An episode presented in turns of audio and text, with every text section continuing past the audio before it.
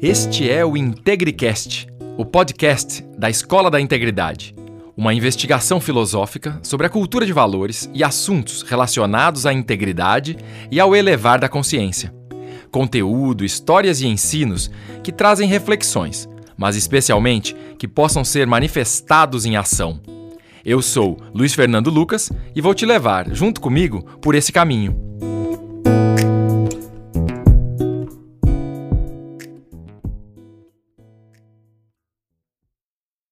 Bem-vindo ao IntegriCast, hoje com o Dr. Carlo Verona, ele que é sócio do Demarest, um dos mais importantes escritórios de advocacia do Brasil, com atuação internacional. Ele é sócio na área de compliance, contencioso, arbitragem e investimentos. No Demarest, né, ele além de, da sua atuação, ele tem uma experiência internacional muito sólida, que já trabalhou em escritórios em Londres, no Reino Unido e ele é mestre em arbitragem internacional pela Universidade de Londres, a Queen Mary and Westfield College, e bacharel em Direito pela PUC, em São Paulo. Tem várias ampla experiência em arbitragem internacional e em litígios internacionais complexos.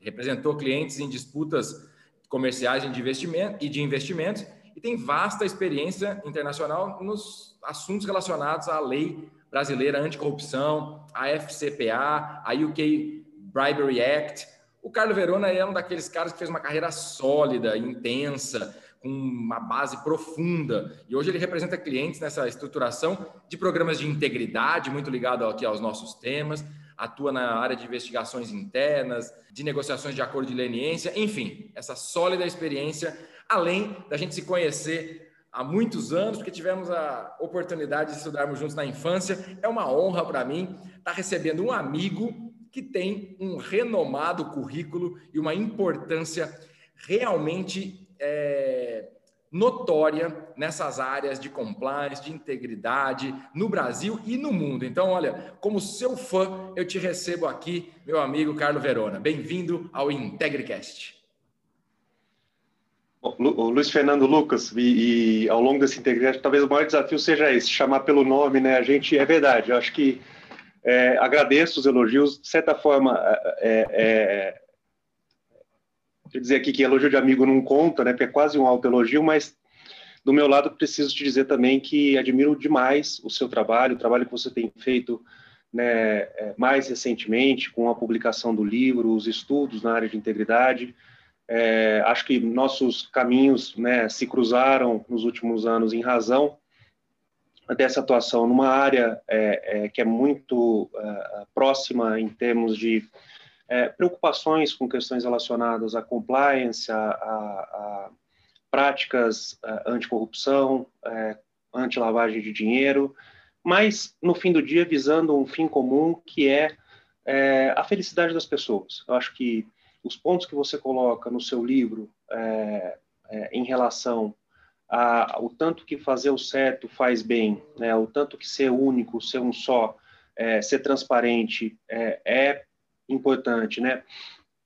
Divulgando, é, inclusive, trabalhos de outros filósofos, como Stefano Dana, é, eu posso dizer, na minha vivência prática aí de 25 é, anos é, de contencioso, né, de advocacia de litígio, e de 16 anos é, em práticas anticorrupção, que é a mais pura verdade. Então, é, do meu lado aqui, é, é, um privilégio imenso poder fazer parte do IntegriCast é, e poder é, dividir aqui algumas ideias com você. Como você disse, nossa trajetória é, vem de, de, muitos e muitos anos. Acho que as, as coincidências da vida são muito engraçadas. Eu falo aqui que chamar de Luiz Fernando Lucas para mim é um desafio, porque lá no pré-primário do Colégio Santo André em Rio Preto, eu já te conheci como Pi, né? É, eu estava na mesma aula de matemática, acho que na quinta série, sexta série, que a gente descobriu que pi era um símbolo matemático de integridade, que era o tal 3,14. E devo ter passado, junto com o resto da sala, uns dois ou três anos rindo da piada de chamar de 3,14 ao invés de chamar de pi. Né? E, e olha onde, onde a gente veio parar, né? Você escrevendo sobre a era da integridade, é, fazendo referência ao símbolo matemático é, e é, é disseminando ideias tão importantes que têm impacto direto e imediato no trabalho que eu desempenho hoje na frente é, de práticas anticorrupção é, para clientes do Brasil e no exterior. Isso é, isso é muito legal, porque é, para quem não ouviu e não conhece ainda, tem um dos episódios no início do IntegriCast que eu explico o meu apelido também. E teve um, um entrevistado, que eu, é, o Dr. Wilson Gonzaga, tem um episódio com ele sobre a série de, de integridade na saúde, que ele também me chama de Pia, também tive que explicar. Então, eu não vou explicar aqui não, fica aqui você que está ouvindo, vai lá nos episódios anteriores, mas eu só digo que, concordando com você, não existe acaso, né? não existe coincidências porque por algum motivo na vida o meu apelido de infância se tornou o tema da minha vida de, de buscar esse princípio da integridade. Então hoje tem um significado é, mais profundo para mim e fique à vontade para me chamar como quiser, porque a honra é minha de estar recebendo o senhor aqui. Então, eu sou carinhosamente tenho assinado o PI meus, nos meus livros, e aqueles que me conhecem, uns como Luiz Fernando, outros como Lucas. Acho que o importante é a essência. Mas eu quero, é, de fato, dar as boas-vindas outra vez aqui para você, porque essa tua experiência é muito rica em tantos anos. É, trabalhando nessa área, né, anticorrupção e de compliance e que totalmente ligado à integridade, muito antes desse tema vir à tona como um tema mais popular ou mais é, de reconhecimento da sociedade e, inclusive, da, as empresas hoje, esse é um tema da pauta, número um, né? A história do ESG, do, do social, ambiental e governança. Então, a tua experiência é muito legal, que eu quero que você compartilhe um pouco. Já falei que eu sou teu fã, né, que eu sou teu admirador. Esse acaso, né, nos reaproximou pelo tema também, né, do seu trabalho e, e ligado um pouco ao meu.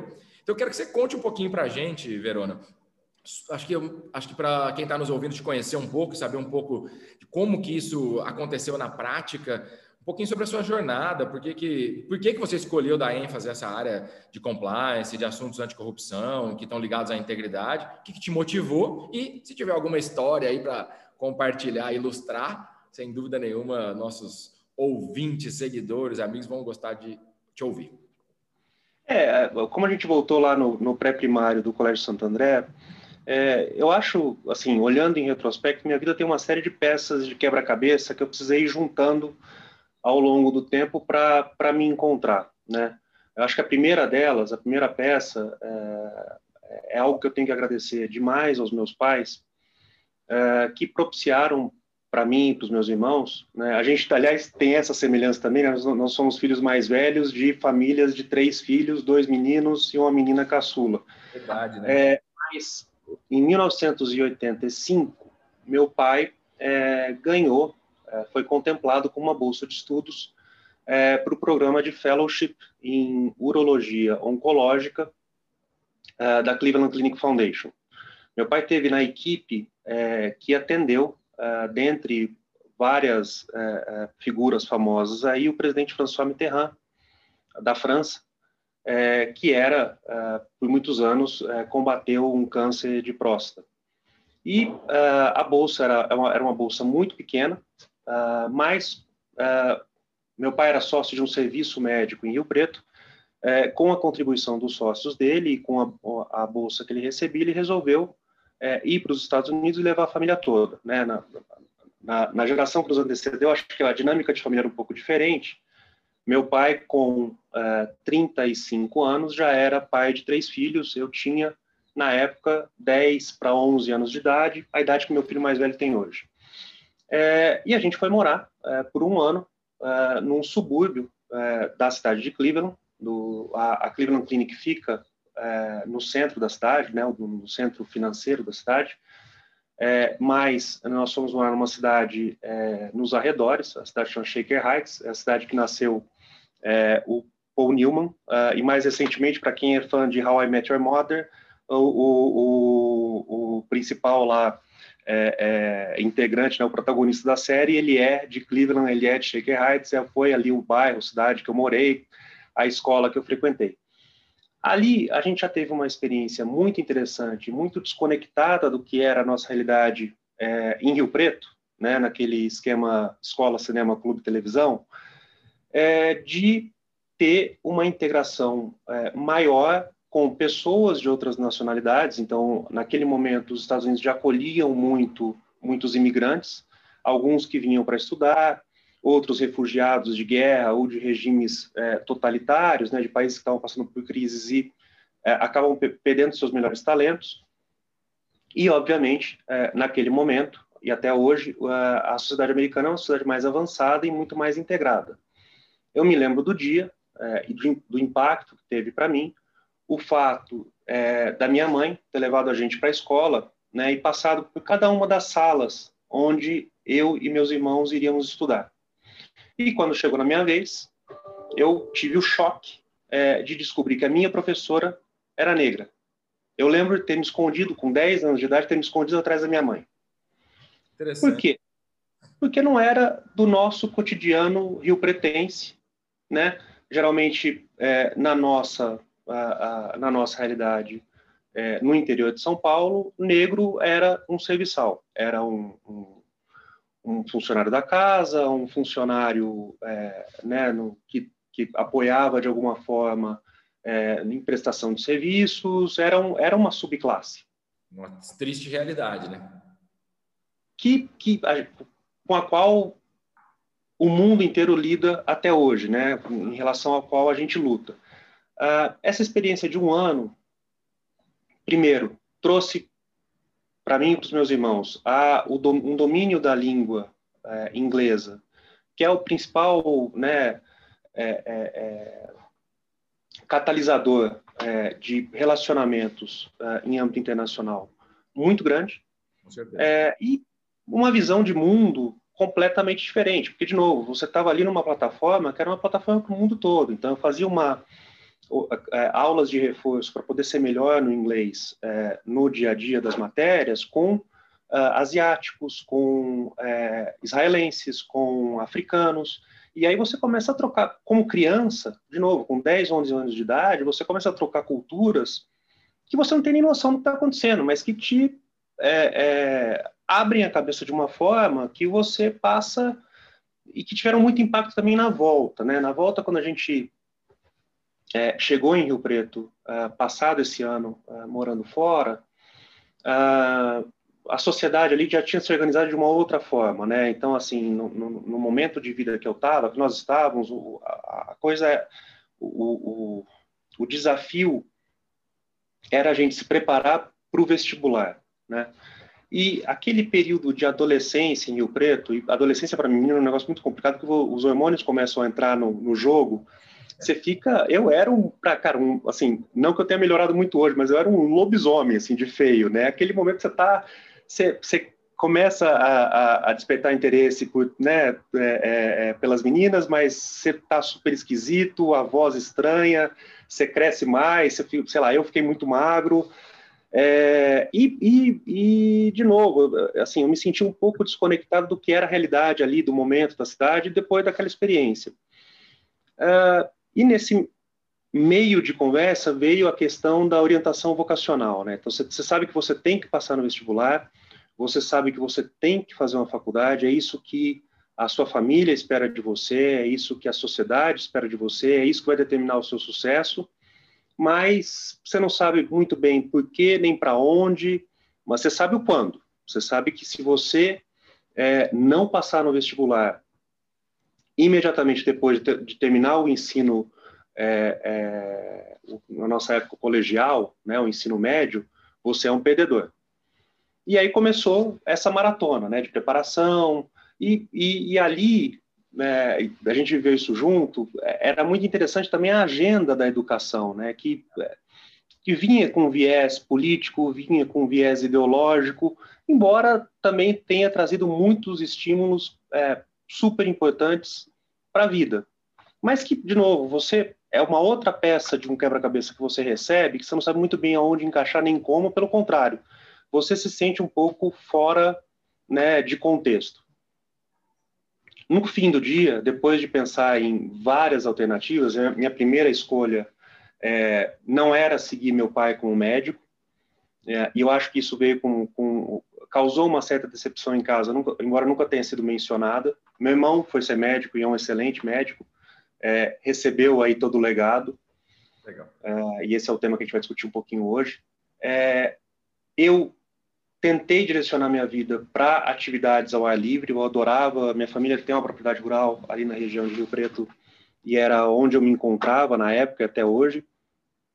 Mas meu avô, que, que era agricultor, que passou muitos anos à frente é, do sindicato rural e da cooperativa dos cafeicultores de Rio Preto, um dia me chamou na sala dele, no gabinete dele na cooperativa, era uma sala imensa, e falou: Olha, isso não é vida para você, isso não é carreira para você, você não vai ter uma herança, você vai ter que dividir é, com seus irmãos e com seus primos, não é suficiente para você se manter, e não dá para viver de ser agrônomo num país como o Brasil. Isso nos anos 90. É...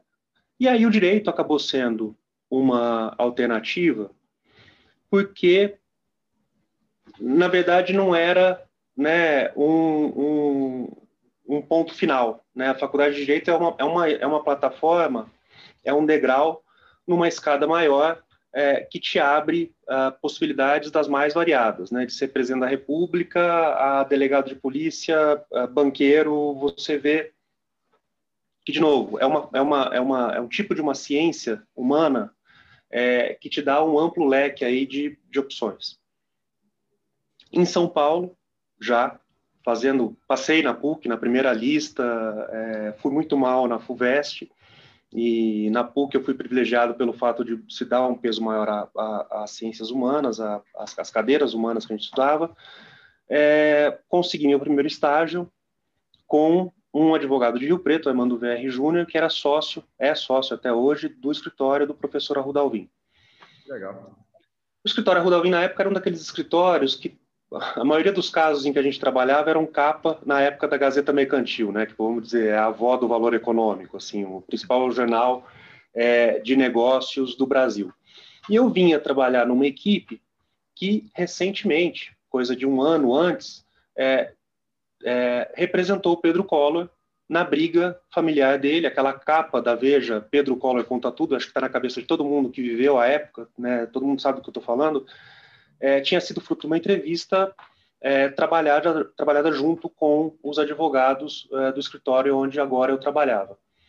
É, e nessa, nessa fase da vida eu me apaixonei pela advocacia.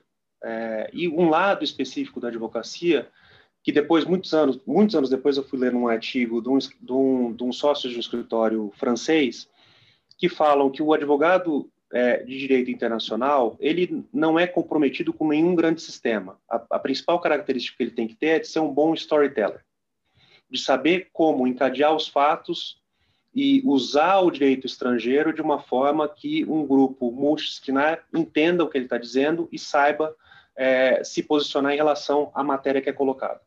Interessante isso.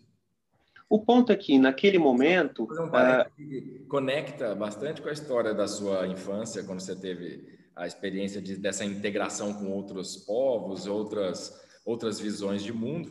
Eu, eu, nem lembrava dessa parte da sua história aí, mas eu também tive uma, uma experiência como intercambiário, né, fazendo terceiro colegial nos Estados Unidos, e essa vivência de você ter várias visões do mundo, ela obrigatoriamente coloca numa uma condição de buscar um denominador comum, né, daquilo que faz sentido para todos, sem paixão, porque a paixão que aqui numa determinada cidade ou num determinado país, ela é irrisória, ou sequer compreendida por uma visão de alguém que está do outro lado do mundo. E aí essa tua experiência de que eu entendo como uma integridade social, né? A busca do todo, depois vem, veio te ajudar na tua experiência internacional, né? Que é só fazer esse comentário para não, e sem dúvida, e assim, numa, numa perspectiva inversa, o que você está dizendo, vem um pouco da necessidade de respeitar a dor do próximo, né? Você conhece uma pessoa que é totalmente diferente de você, é, que tem valores também que, né, cara, sim, você imagina eu batendo um papo com um menino, filho de médico também, de Israel, judeu, me explicando que na cultura dele, a cruz é um símbolo terrível. E ele dá todo o racional dele. Agora, e aí, por que, que eu vou brigar com o cara, né? Se na minha cultura, nós somos católicos, eu sou católico, é, a cruz é o, o, símbolo da redenção, né? O símbolo da ascensão aos céus, é o símbolo daquele que se sacrificou por nós.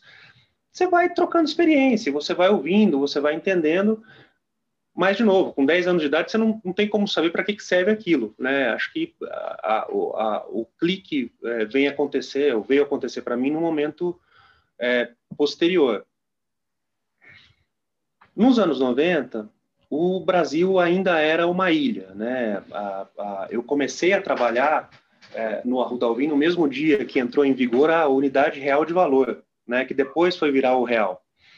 É, no direito, o, o, direito material, o direito civil, o direito penal, tinham muito pouca força, né? e os grandes é, advogados da época eram bons de processo. Eram bons de fazer o processo andar ou bons de segurar o processo, dependendo do lado da disputa que você estava. Isso também começou a mudar. Eu é, confesso que no quarto, quinto ano de faculdade eu já estava muito cansado do contencioso de tribunal, das guerras de liminares que a gente vivia naquele escritório que eu estava trabalhando. Queria algo diferente é, e foi, fui convidado para terminar o meu período de estágio na faculdade trabalhando no departamento jurídico do, do então Unibanco, que hoje é Itaú Unibanco. E lá, de novo, passei a ter um outro convívio com o direito transnacional, porque eu ajudava uma equipe a negociar todos os instrumentos de captação, né, de tomada de empréstimos institucionais do banco, para depois fazer esse dinheiro fluir é, em linhas menores de crédito de é, mercado do, do, middle market, né, do mercado intermediário. Legal. E, de novo, muito interessante, porque a gente trabalhava com outros sistemas é, jurídicos de cobrança, que geralmente eram, eram sistemas de onde né, o dinheiro fluía. Então, o americano que empresta dinheiro, ele quer ter as suas é, discussões a respeito da cobrança desse crédito nas cortes de Nova York. Mesma coisa o inglês que quer cobrar em Londres. Começou a surgir a ideia da arbitragem, embora não houvesse uma lei que regulamentasse, desse força para a arbitragem no Brasil. E eu fui, eu segui a vida primeiro pelo lado do direito financeiro, depois veio um convite, é, foi a primeira vez que eu fui trabalhar num escritório grande, né, é, é, aqui no Brasil, para que eu integrasse é, o, a área de projetos de infraestrutura do Tosini Freire. Eu cheguei lá em 2000, 2000, fevereiro de 2000, passei um ano trabalhando com um dos uh, sócios mais sêniores do escritório, que era o José Emílio Nunes Pinto. É, o José Emílio tinha, era um ex-advogado do Banco Mundial, ele passou os anos 70 e 80 é, como emissário do Banco Mundial nos países africanos e asiáticos, recém-saídos das guerras de independência, reestruturando o sistema financeiro desses países. É um cara absolutamente brilhante. É, a gente passou um ano trabalhando é, na reestruturação do sistema elétrico brasileiro, né, nas privatizações do sistema, na desverticalização do sistema, porque antes o Estado era uma coisa só, ele gerava, transmitia e distribuir energia. Você, quando, quando a gente começou a receber investimento estrangeiro, esses blocos foram quebrados, né, seguindo o modelo inglês, para serem como são hoje. É, só que em fevereiro, março de 2001, veio a crise é, dos reservatórios, veio o racionamento de energia. Uh, o governo Fernando Henrique já estava antecipando isso e criou o plano prioritário de termoelétricas, mas tudo que era investimento virou contencioso, virou briga, porque você é, não conseguia receber a energia nos contratos de longo prazo, é, como foram contratados, e a energia no mercado spot, nas bolsas de, né, grosso modo, de, de negociação de energia, tinha estourado o valor porque você não tinha é, como suprir a demanda. É, não tinha a, a, matriz energética do país, como continua sendo, era 90 e tantos por cento é, hidráulica, hídrica, é, e a, as térmicas geravam, mas geravam a um, a um preço muito alto, dolarizado, principalmente porque não tinham acesso ainda ao gasoduto Brasil-Bolívia. Essa era a ideia é, do plano prioritário é, do Fernando Henrique, organizado pelo Pedro Parente. Zé Emílio chegou na minha sala um dia, falou: é o seguinte, da minha equipe aqui, o cara com treinamento de contencioso é você. Então, parabéns, você é, acaba de ser eleito o primeiro integrante da equipe de arbitragem é, do Tosini Freire. Eu falei: arbitragem? Ele falou: pois é, a lei já passou. Todos esses contratos que a gente passou um ano negociando. Foi uma, foi uma escolha de, foi uma coisa de livre e consciente escolha sua mesmo, né? Fazer essa, essa migração de carreira. Me dá esse monte de contrato aí, pega a lei de arbitragem, vai estudar.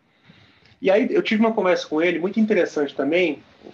um pouco antes dessa, que foi, eu falei, Zé Emílio, a gente está aqui no escritório, você tem os caras que são especializados em energia elétrica, você tem o pessoal que é especializado em telecomunicações, você tem o pessoal do, do direito digital.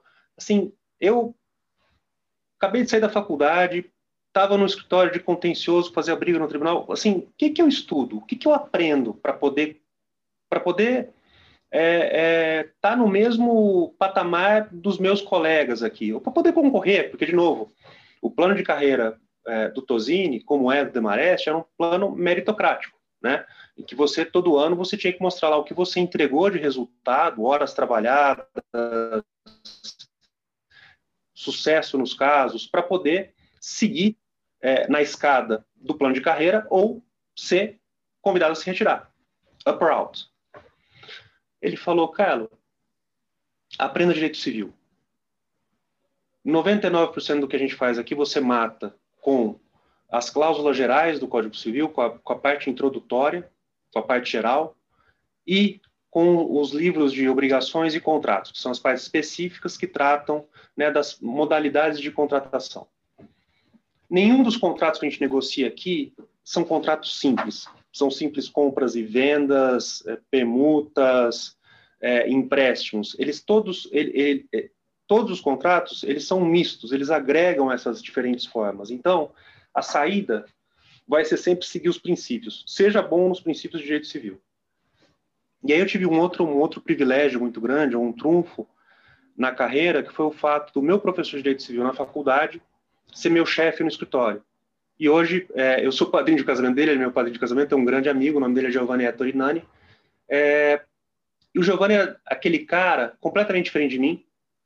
É, eu só quero fazer, uma, eu quero fazer um parênteses aqui também, porque tem uma frase sua aí que era uma frase quase que épica, que você falou no meio da tua fala, que é a saída vai ser seguir os princípios. Olha só, para resolver qualquer coisa, volte aos princípios, né, aos valores. Você sai pelo começo, né? Você se resolve pelo início aspas aqui nessa sua frase, porque ela é muito mais profunda do que simplesmente esse pedaço da sua história.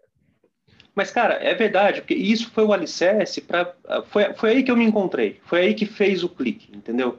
Por quê?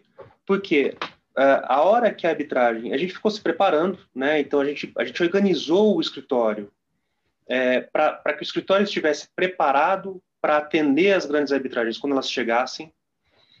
Quando isso aconteceu, é, não dá para ser diferente. Houve uma ciumeira dos caras que faziam contencioso no escritório mesmo, tipo assim, olha, arbitragem é só uma modalidade de litígio. Não tem por que segregar isso e tirar isso de quem está ali na trincheira. E o Zé Emílio falou, perfeitamente. Não estou segregando. Todo mundo que faz contencioso vai poder fazer arbitragem. Meu único ponto é, prestem atenção nesse manual que esse menino está me ajudando a escrever. E eu era menino, na época eu tinha 24, 25 anos. Legal. E foi assim. E aí a gente foi se inserindo, foi ganhando relevância.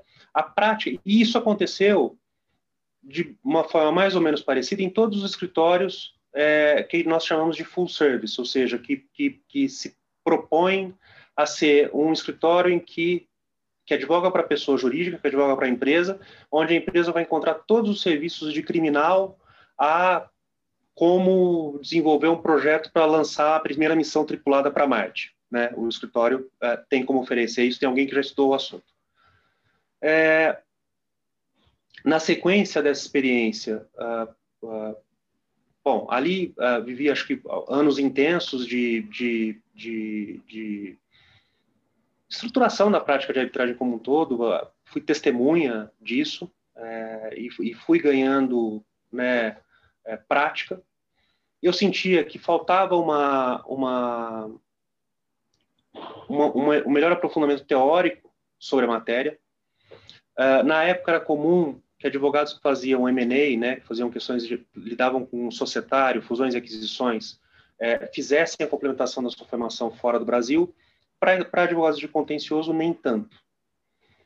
E aí eu descobri que em Londres é, existia um curso é, dentro da Universidade de Londres, intercolegiado. Né? Então, como era a Universidade de Londres no passado? Você, sendo de um dos colleges, você conseguia frequentar todos. Né? É, mas a sua alma mater ia ser aquele college e a sua matéria base era a matéria que era ensinada naquele college. E aí eu descobri, é, é, por outros poucos brasileiros que já tinham feito esse, esse curso primeiro, o, uh, o LLM de arbitragem internacional do Centro de Estudos de Direito Comparado da uh, Queen Mary, da Universidade de Londres.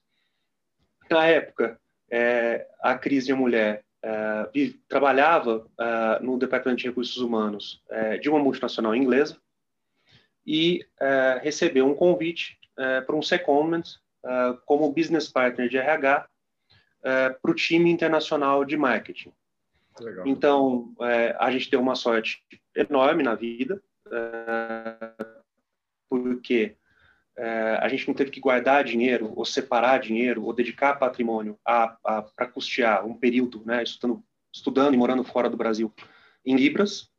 É, eu só passava pelo desconforto, né, de que todo homem é, machista latino passa, de toda vez que eu entrava na imigração é, em Heathrow, o, o oficial da, da, da, da alfândega ali, né, de customs, falar, ah, o senhor, o senhor tem um visto de, é, de trabalho, de dependente de trabalho, quer dizer, ela é seu marido? Falei, é, ela é meu marido, sempre é a mesma piada. Mas você já superou essa parte de machista latino-americano ou ainda você está vivendo ela? Como é que você está? É, eu trabalho, eu trabalho intensamente nela, assim, mas é, é, é, de novo, né, a gente fala da importância do jeito comparado para você entender o seu sistema, cara, é importante a cultura comparada para você enxergar os seus limites e seus preconceitos. Era um negócio, assim, o fato da crise me sustentar sem eu gerar zero de renda por um ano, que foi o ano do LLM, me consumia. Eu me achava eu me achava um estorvo, eu me achava aquele cara, sabe, que ficava no sofá enquanto a mulher ia trabalhar.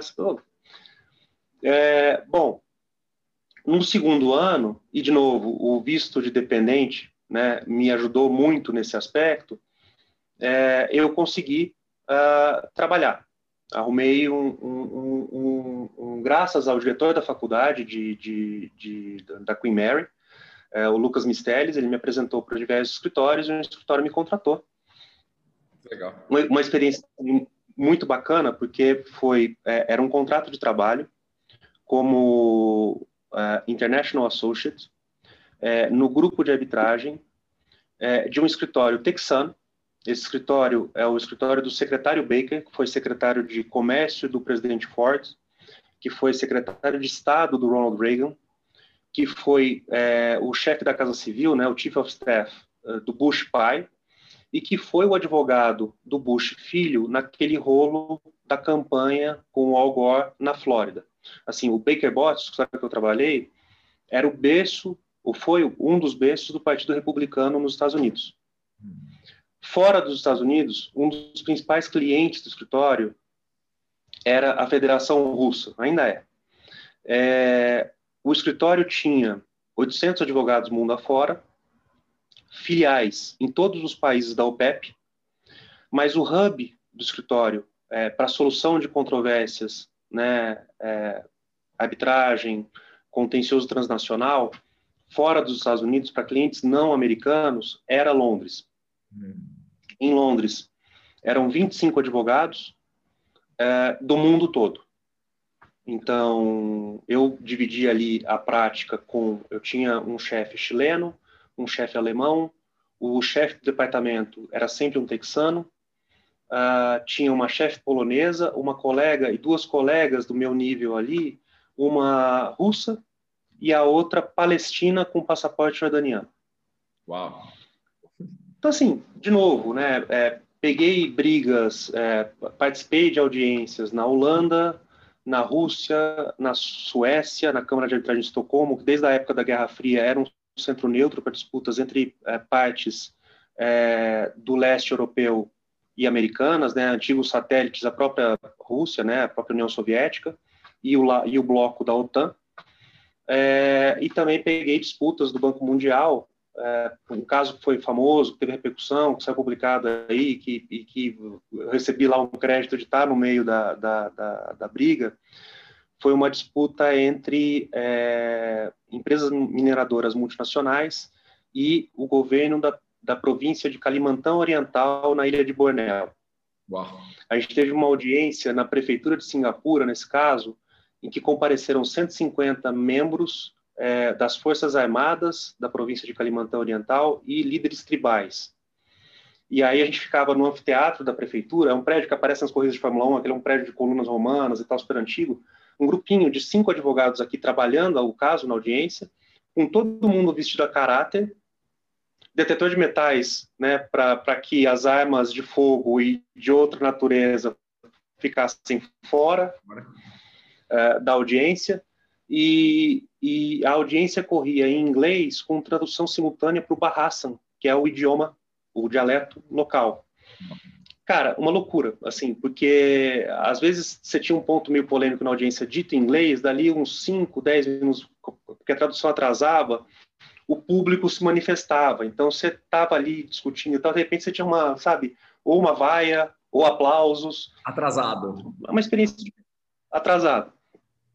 Então ali de novo foi foi um caldeirão que na época é, é, é, é você está focado ali, você está né, vivendo a intensidade do que é um negócio completamente fora é, da sua área de conforto mas que conforme os anos passam, você, você enxerga a importância desse clique. Eu comecei a trabalhar com compliance nessa época.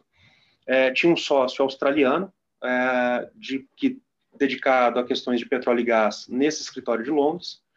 Uma certa altura, um cliente do escritório é, foi fazia parte de, de, um, de, um, de uma licitação para fornecer é, equipamentos de, de exploração de petróleo em águas profundas para um país africano lusófono, um país africano que falava português. Esse sócio me chamou e falou, Carlos, você é brasileiro, você fala português. Eu falei, sim, falo. Ele falou, pois é, você vai aprender agora compliance. Falei, como? Eu falei, você vai escrever uma carta para o presidente desse país dizendo que nós não pagamos propina para vencer contratos. Eu falei, como? Ué, eu falei, tá bom, é, eu preciso assinar a carta? Ele falou, não, não preciso. Eu falei, então tá bom, eu escrevo. É, eu, mas ele vai saber que é um brasileiro escrevendo. Ele falou, não tem problema. Da forma mais assertiva como você puder escrever em português, escreva isso, é esse o trabalho. E aí depois, lógico, né, é, foi lá minuto da carta, o cliente se posicionou.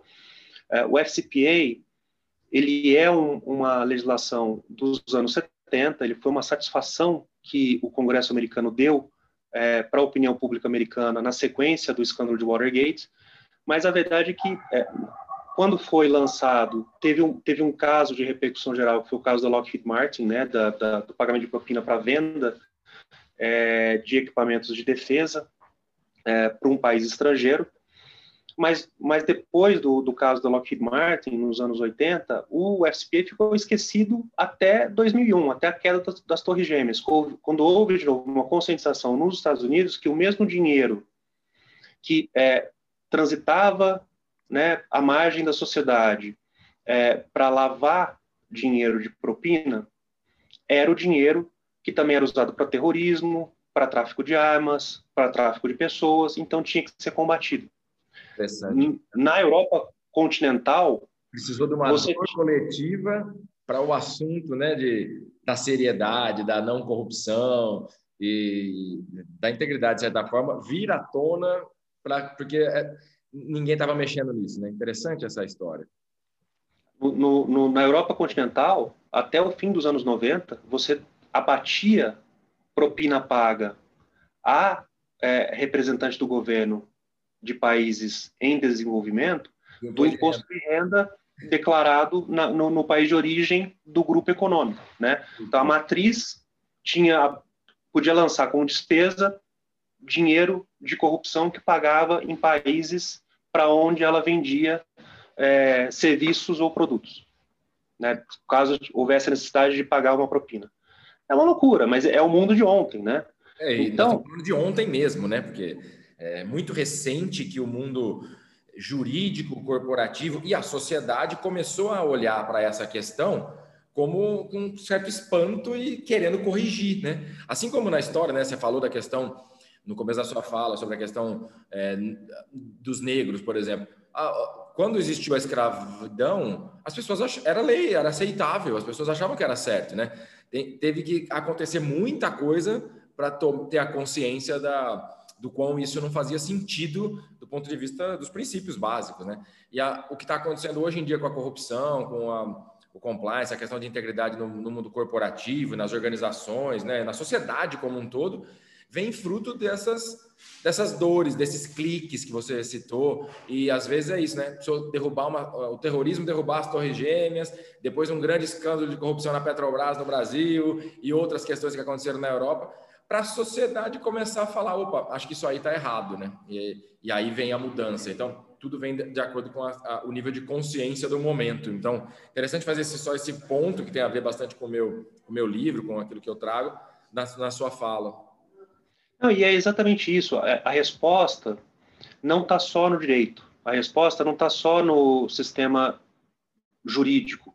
É, é, e essas discussões são, são excelentes, são fantásticas. Eu, eu passei por uma situação no, no, no Baker Bots que foi muito engraçada, engraçada para mim, mas que ajuda a sentir um pouco a dor do próximo. É, o escritório estava fazendo um censo, mundo afora, né, para entender quem eram as pessoas que trabalhavam no escritório. E veio lá o meu, né? Estado civil, profissão, é, cor.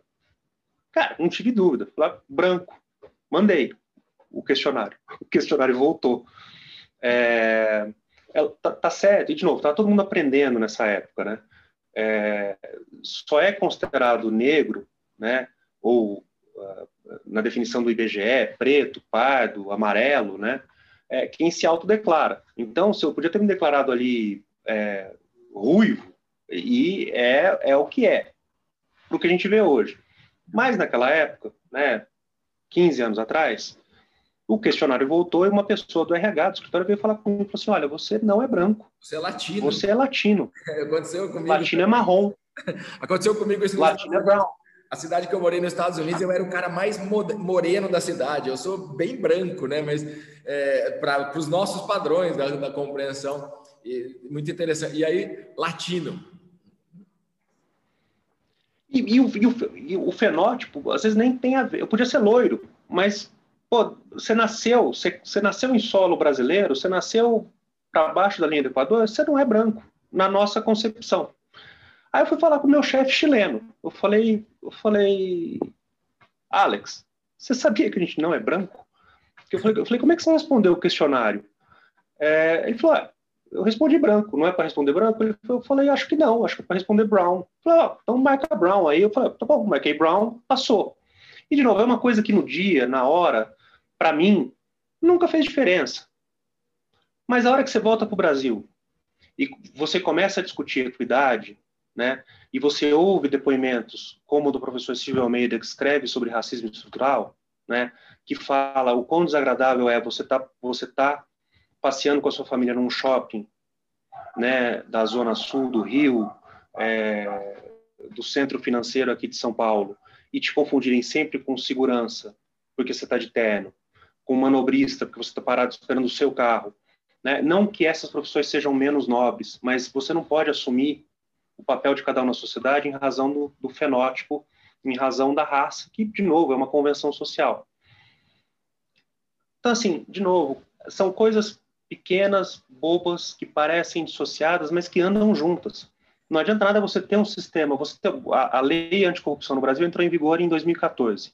Só que se não houvesse um amadurecimento coletivo, né, o, o, o, a possibilidade de a gente atingir a, a era do homem conscious, que você defende tanto no seu livro, para que a, a, a, letra da lei é só um diploma vazio, é, são palavras ao vento. Né? Então, por isso que eu acho que tem uma, uma grande fusão é, entre o, o, o, consciente, o inconsciente, o, o sistema jurídico e, e, um pouco mais de racionalidade, maturidade social, para a gente tentar virar uma página que é muito dolorida é, da nossa história. Vou dar um último exemplo. Estava tendo uma conversa outro dia, é, um tema polêmico que sempre surge quando a gente né, abre debates é, sobre a questão da equidade social, a racial é a questão da dívida histórica. Né? Vários é, é, é, pesquisadores do tema defendem que, pelo fato dos afrodescendentes que vivem nas Américas terem sido vítimas do tráfico negreiro, a sociedade teria uma dívida histórica com eles. E aí estava batendo um papo com um cara, meu amigo, é, o cara é uma sumidade em direito civil, e ele falou, olha, isso é impossível de ser defendido por uma questão, pelo sistema jurídico que nós vivemos, em que dívida dessa natureza não é transmitida de pai para filho. Eu falei, cara, a resposta não está no sistema que nós vivemos, porque até anteontem, negro não era ser humano, negro era mercadoria, negro era bem. Você, você, você não herdava a dívida histórica, mas você herdava o negro, o escravo. É. Morreu seu pai, coronel, os escravos ficavam para você. Você reproduzia os escravos, ou seja, é, são conceitos absolutamente incompatíveis. Se você ficar restrito ao direito, você não vai ter as respostas para as grandes questões históricas brasileiras. É, eu vejo essa questão é uma questão bem polêmica, né? E que bem interessante de você, né?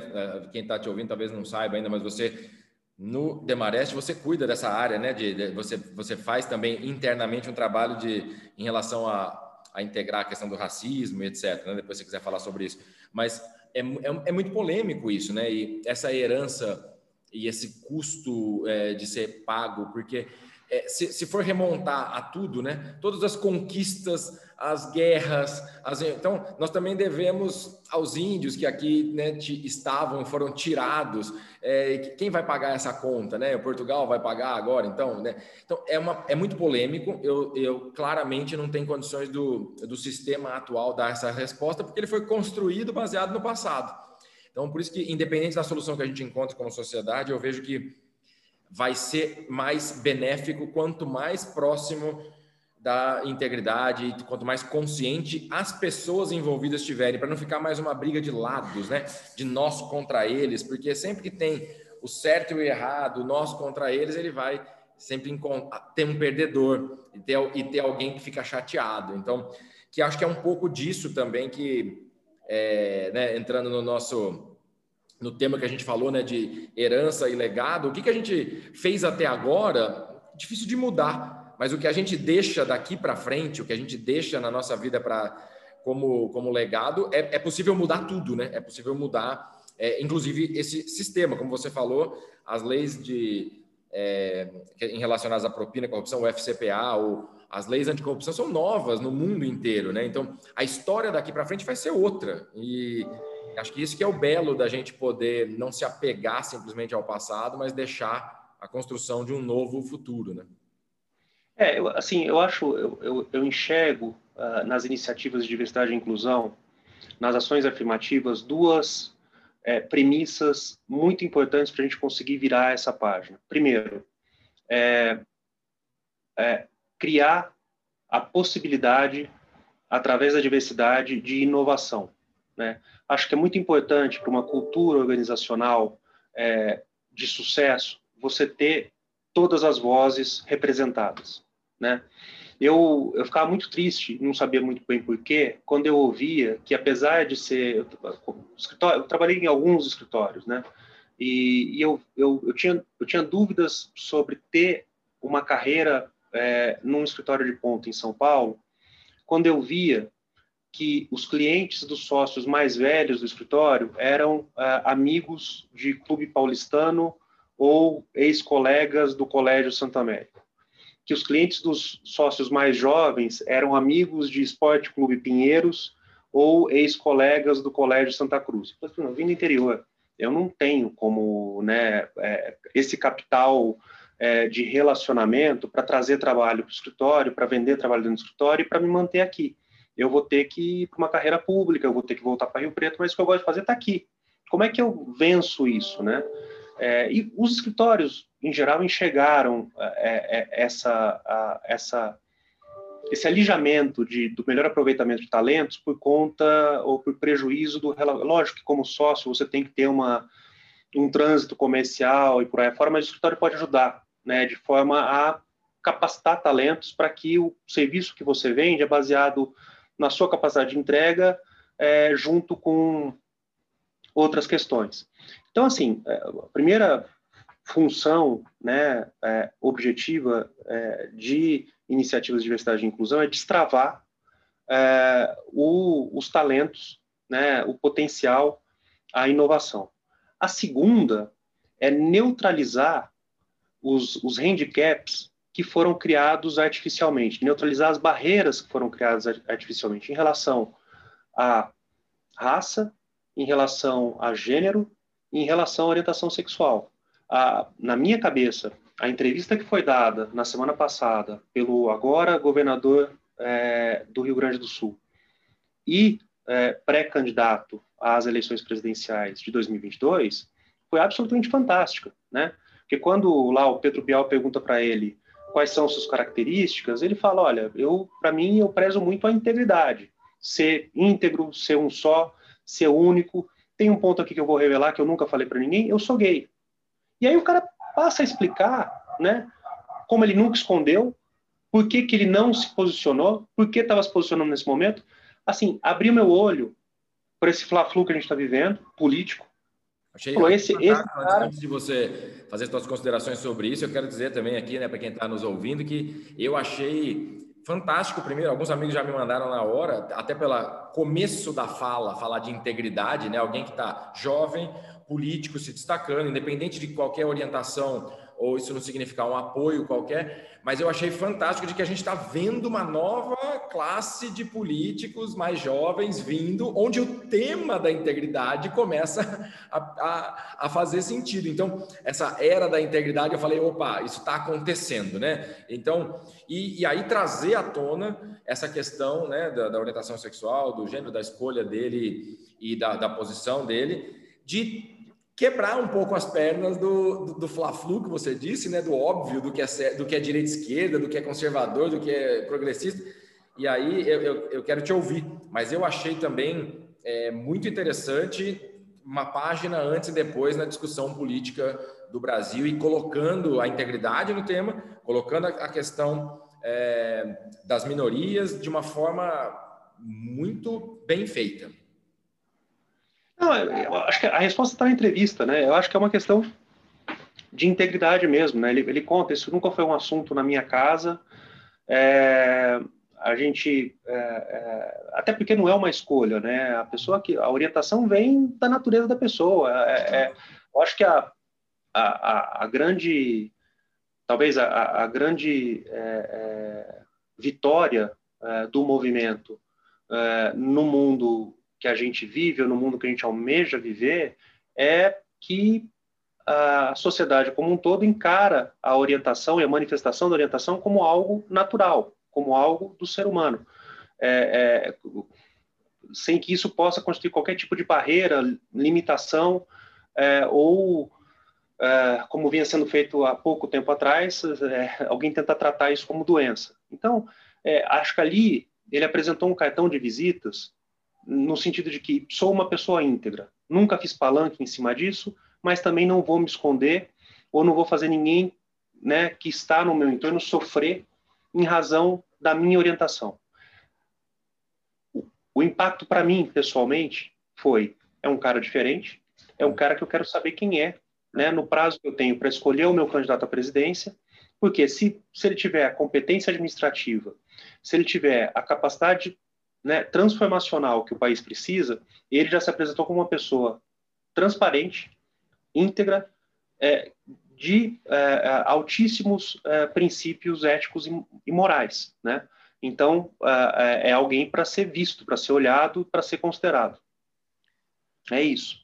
Concordo plenamente e independente, como eu disse, da, de qualquer avaliação que eu não tenho como fazer do, do, do mandato dele, da, do partido, etc., o que eu vejo é isso: uma pessoa se colocando na vida pública, potencialmente um candidato a presidente, que traz os temas da integridade, que traz os temas da, da transparência, da verdade, um posicionamento, como você bem falou, trazendo à tona de maneira. Nunca utilizou isso como palanque, mas trazendo a sua orientação sexual para deixar claro quem é. Eu achei muito interessante e essa, independente de, de, de olhá-lo, e acho que concordo com você, como uma excelente alternativa, porque sai da, da, da, da, disputa pelo é, quem é mais conservador, quem roubou mais ou quem matou mais, que é uma, uma, uma, disputa de opostos, de extremos, vazia e que não leva a nada, a não ser é, nos separar eu vejo como uma grande oportunidade, mas mais do que isso, é, os temas virem à tona, porque se a gente começar na vida pública, na escolha, é, é, é poder escolher com base na verdade, na integridade, na transparência, é, na capacidade de gestão, a gente vai, a gente vai dar, não é se, né? É quando a gente fizer isso, a gente vai dar saltos quânticos na qualidade do nosso país, na qualidade da liderança, na qualidade dos resultados, e não escolher por, por ideologias ou por é, fanatismos quaisquer, né? Então, que a integridade tem um pouco disso, do equilíbrio, né? Do caminho do meio, do, do de estar centrado, né? De, de não ir nas emoções dos extremos. Então, acho que é uma mensagem bem boa que, que, que a gente traz nessa, nesse papo. Uma coisa que a gente esquece, né? Eu vou te dizer aqui um lado bem egoísta, né? É, quando a gente fala de diversidade e inclusão, é lógico que a gente prioriza aqueles que são oprimidos, né? por uma cultura é, da discriminação, do racismo estrutural. Mas tem um, outro lado que é libertador de, de discutir diversidade e inclusão. É, acho que você endereça, né, quando você fala é, do fato da gente nunca ter sido tão avançado, da, da, das inovações tecnológicas, mas também do burnout, é, das questões de saúde mental que a gente tem enfrentado e que se acirraram com, com a pandemia, né? O que, que é o, o, a crise de saúde pública que nós vemos hoje com a questão do suicídio, é, que afeta os nossos jovens, né? É mundial, que afeta né? no Brasil, né?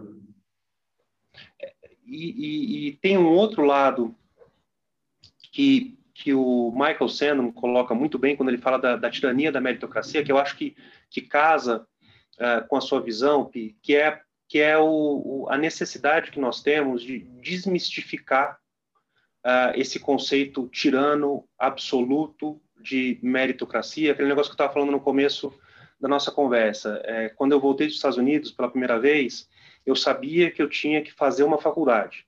Eu não sabia para quê, nem como. É, cheguei a ouvir meus pais falando: olha, o dia que você tiver um diploma, você pode fazer o que você quiser da vida, mas a minha missão acabou. É, por quê? Né? E o Michael Sandel fala isso. Por, por quê? Por que, que é, sucesso é sinônimo de diploma? Né? É, dois terços dos americanos não cursam uma faculdade. Eles são é, pessoas mal sucedidas, eles são pessoas que fracassaram, né? E aí os outros dois conceitos que ele joga são é, que, e que eu acho que, que conectam muito bem aí são a necessidade de uma redefinição da dignidade do trabalho.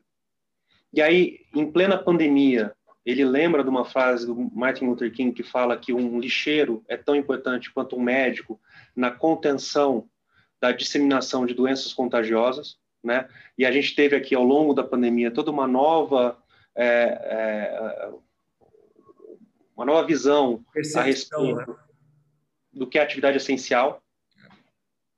E o último ponto, que é uma questão né, que, que acaba infligindo essa, essa noção de, de, de, infelicidade, que é a necessidade de redefinição do sucesso, né? Como é que você mede sucesso a partir dos seus próprios olhos e não da medida da sociedade? Assim, um negócio que quando eu cheguei nos Estados Unidos em, em 86 me fascinava é, era a questão de que o, o, a faxineira da Cleveland Clinic, se ela quisesse, ela podia ter acesso é, praticamente aos mesmos privilégios materiais que o chefe do serviço de cirurgia da cadeira mais concorrida tinha. Porque a atividade científica, a atividade intelectual de alta performance não tem nada a ver com, não deveria ter nada a ver com o reflexo patrimonial que isso gera. Né?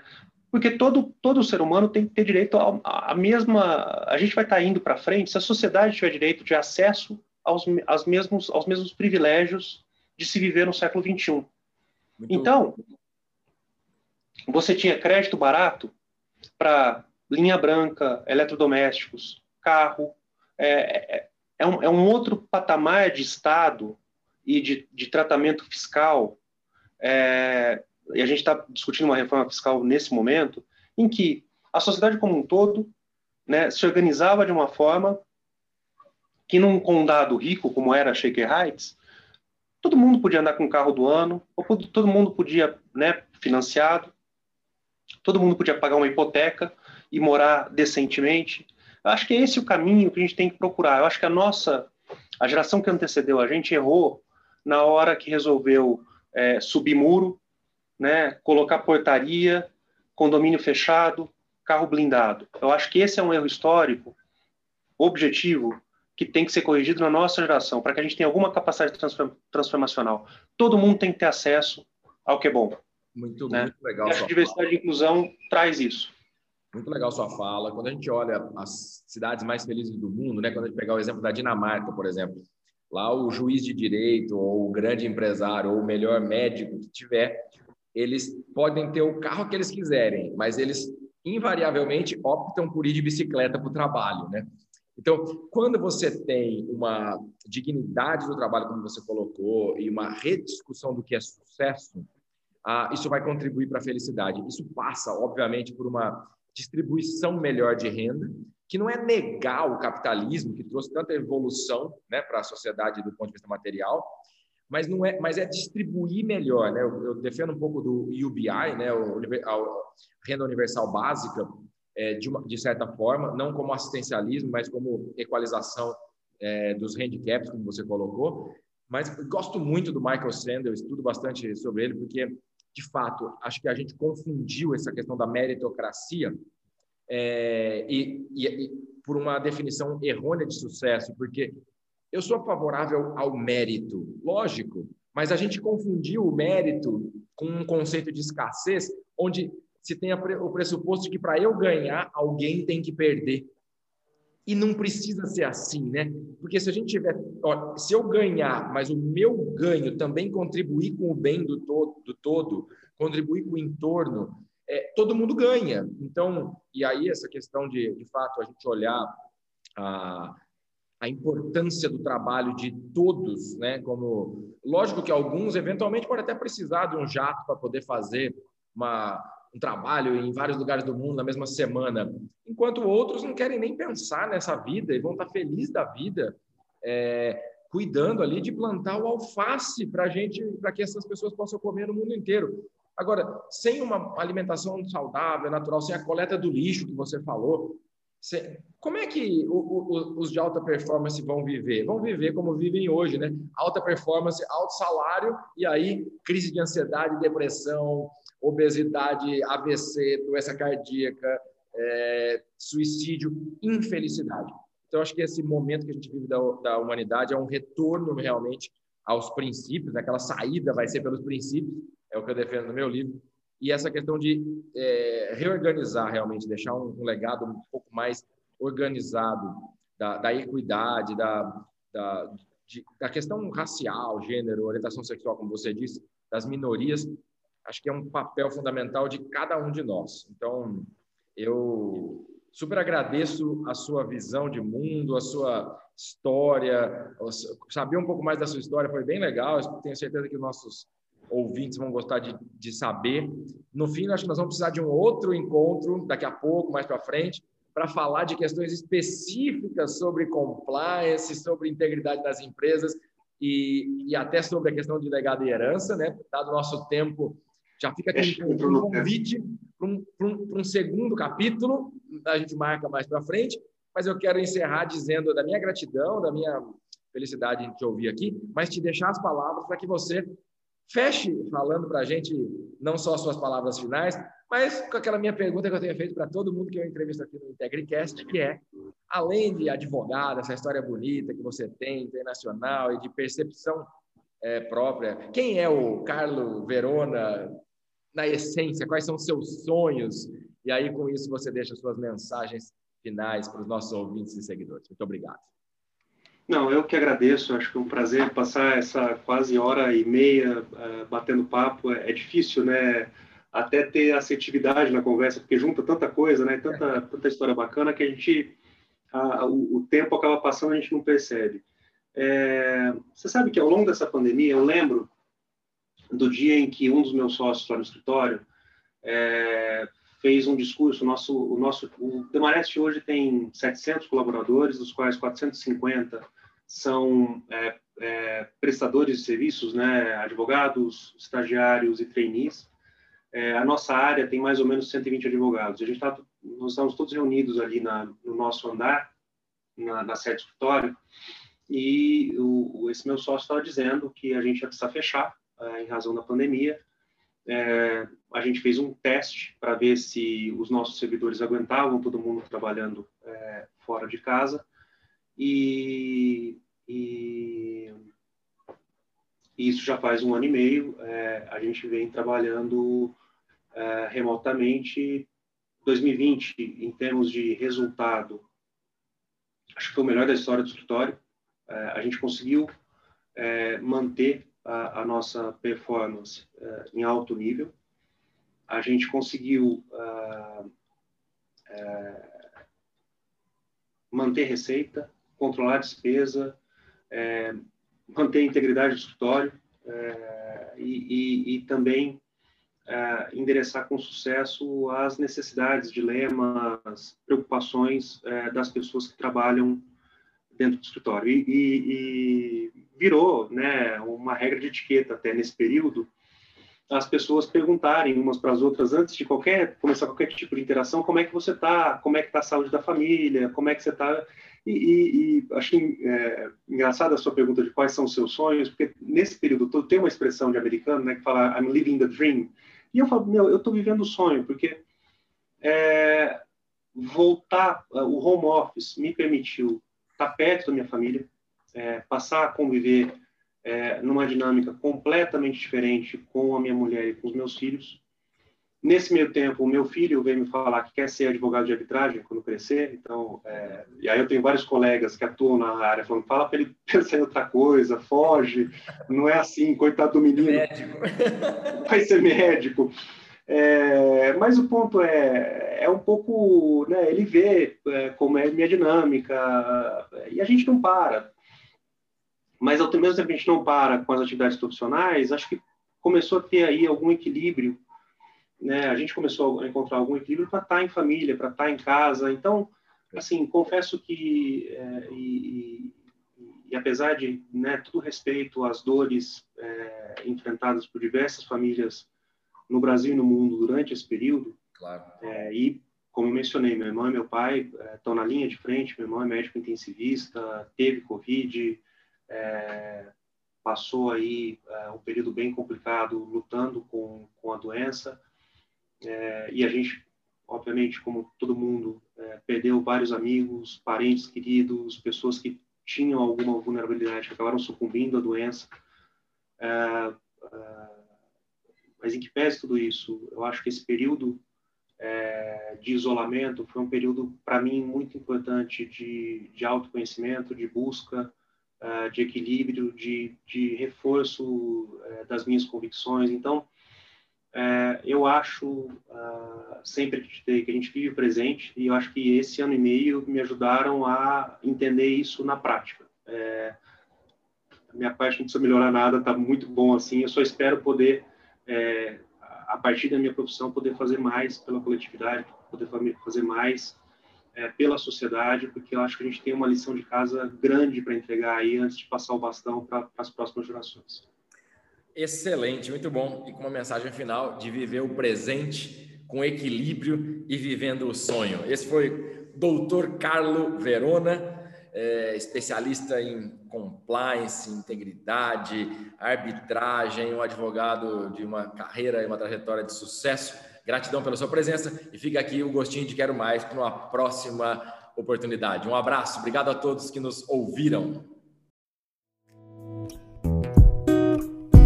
Este foi mais um episódio do IntegriCast, o podcast da Escola da Integridade. Eu sou Luiz Fernando Lucas e agradeço por sua audiência.